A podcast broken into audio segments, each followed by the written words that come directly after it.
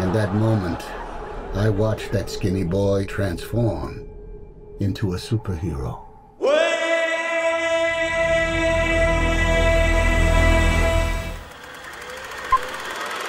Saludos Squad, mi nombre es Manuel y hoy vamos a estar haciendo la reseña de Elvis. Así que de verdad que disfruté un montón el biopic de Elvis Presley. Eh, me recordó mucho al de Bohemian Rhapsody, pero hay unas cosas que pues vamos a entrar en detalle para poder decirles qué cosas me gustaron qué cosas no me gustaron. Por ejemplo, me gustó que la edición de la película está bien hecha, es bien movida, bien fast paced. Así que en ningún momento como tal te vas a sentir aburrido en lo que venimos hablando cuanto a la edición. Eso sí, la historia creo que estuvo un poco más larga de lo que yo hubiese esperado. La película dura aproximadamente 2 horas con 39 minutos. Y la realidad es que luego del segundo acto, que para mi entender se extendió demasiado, ya en el tercer acto, llegó un momento donde ya yo estoy loco por irme. Eso es más o menos ya pasando las 2 horas y 5 minutos por ahí.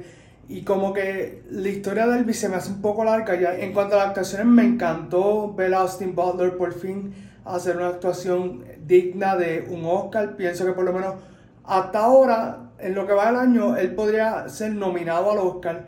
Hay que ver más adelante del año si no hay otras actuaciones que lo sobrepasan. Y también Tom Hanks logró hacer algo que yo no esperaba y era odiarlo. Y me refiero en el buen sentido de la palabra, ya que él hace el manejador, el coronel Parker, que es quien eh, maneja la carrera de Elvis Presley. Y él funciona muy bien como el narrador de la historia, ya que él te va a contar las cosas a su manera. Y no tan solo eso, sino que es un personaje que desde el principio uno sabe que hay algo como que extraño con, con esta persona y como que no te cae bien del todo. Así que durante la película puedes sentir ese hatred, ese odio hacia el personaje de Tom Hanks. Como les digo, al personaje, no a Tom Hanks. Tom Hanks me encanta como actor pero el personaje lo hizo sumamente bien y realmente considero que una de sus mejores interpretaciones que ha hecho en cine, aunque hay otras que han estado mucho mejor como Forrest Gump, entre otras más. En cuanto a la dirección, el director Baz Luhrmann, pues aquí él se fue con un estilito bien parecido, como le decía, Bohemian Rhapsody, pero también eh, a mí me gusta mucho del Romeo and Juliet, su versión con Leonardo DiCaprio, que es como un poquito más moderno, mejor dicho, mucho más moderno de lo que es la historia de William Shakespeare. Y en este sentido, pues Elvis Presley tiene muchos elementos de la época de los 50, eh, más o menos por ahí, 60 hasta la década de los 70. Pero lo que me choca un poco es el uso del rap.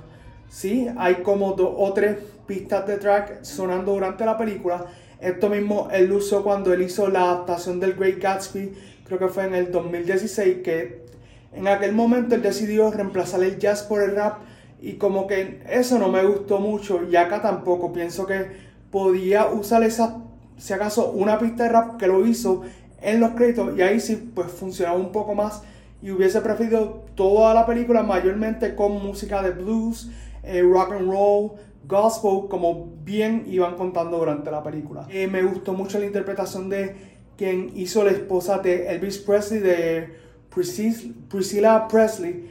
Así que eh, creo que hizo muy bien su papel, a pesar de que no está mucho en pantalla. Eh, me gustó mucho su interpretación.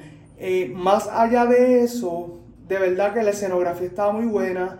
la ropa también, o sea, te sentías que estaba en esos tiempos durante eh, la época dorada del Elvis Presley y no tan solo eso, sino te llevan desde cuando él es pequeño hasta ya cuando pues está su lamentable caída. Y hablando de caída, realmente eh, me gustó que la película, a pesar de que Elvis Presley no era un santo, y eso lo digo de todas las estrellas, eh, cuando van a manejar los temas tristes durante la película, lo hacen de una forma donde no se enfocan demasiado en eso, pero siguen siendo reales con la representación de quién era Elvis Presley y su carrera. Así que desde ese punto de vista lo hicieron muy bien.